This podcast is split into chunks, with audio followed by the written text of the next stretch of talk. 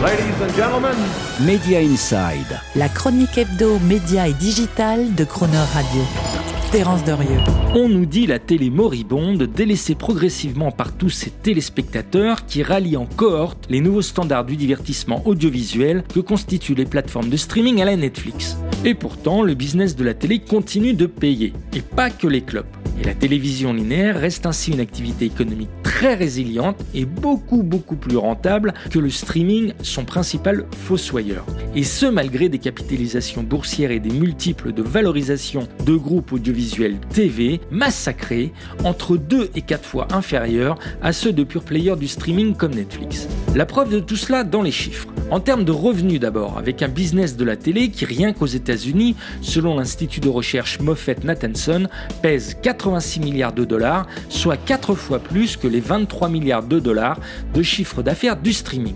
Ramené à l'abonné, la télévision linéaire rapporte en moyenne au moins 2 fois et même jusqu'à 3 fois plus que le streaming. 6 dollars par mois pour un abonné streaming contre 17 dollars pour un abonné télé chez NBC Universal ou même 21 dollars chez Disney.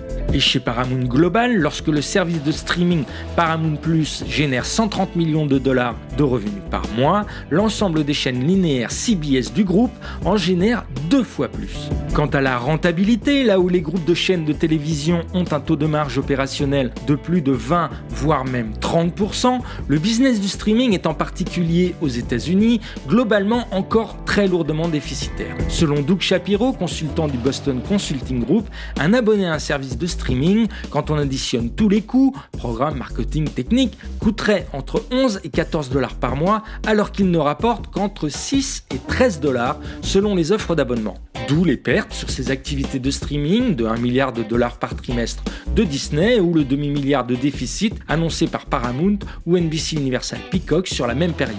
Tous ces chiffres illustrent la grande difficulté des groupes médias audiovisuels qui, dès lors qu'ils ont pivoté trop ou trop vite, la question se pose, leur activité de télévision linéaire hautement rentable vers le streaming se démonétise tant en chiffre d'affaires qu'en marge.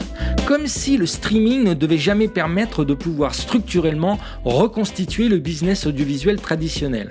Et ce même at scale, à grande échelle, comme disent les économistes américains, c'est-à-dire avec la distribution la plus large et le plus grand nombre d'abonnés possible.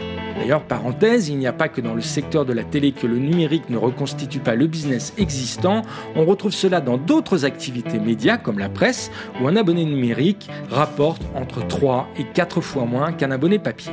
Quoi qu'il en soit, rien ne semble égaler la performance et la résistance du modèle de la télévision linéaire, qui du coup ne devrait pas connaître de décroissance aux États-Unis, toujours selon les analyses de Moffett-Nathanson, avant 2025. Une résilience globale du modèle télévision qui, lorsque vous y rajoutez, comme en France, la rente particulière que constitue la jouissance de fréquences gratuites hertziennes, permet de mieux comprendre le choix avisé de RTL Group, conforté par l'expérience de Goupil de Nicolas de Taverneau, de ne pas vendre M6 fût-ce à un bon prix. Media Inside. Terence Derieux, tous les mercredis à 7h45 et 19h45 et à tout moment en podcast. Cronerradio.fr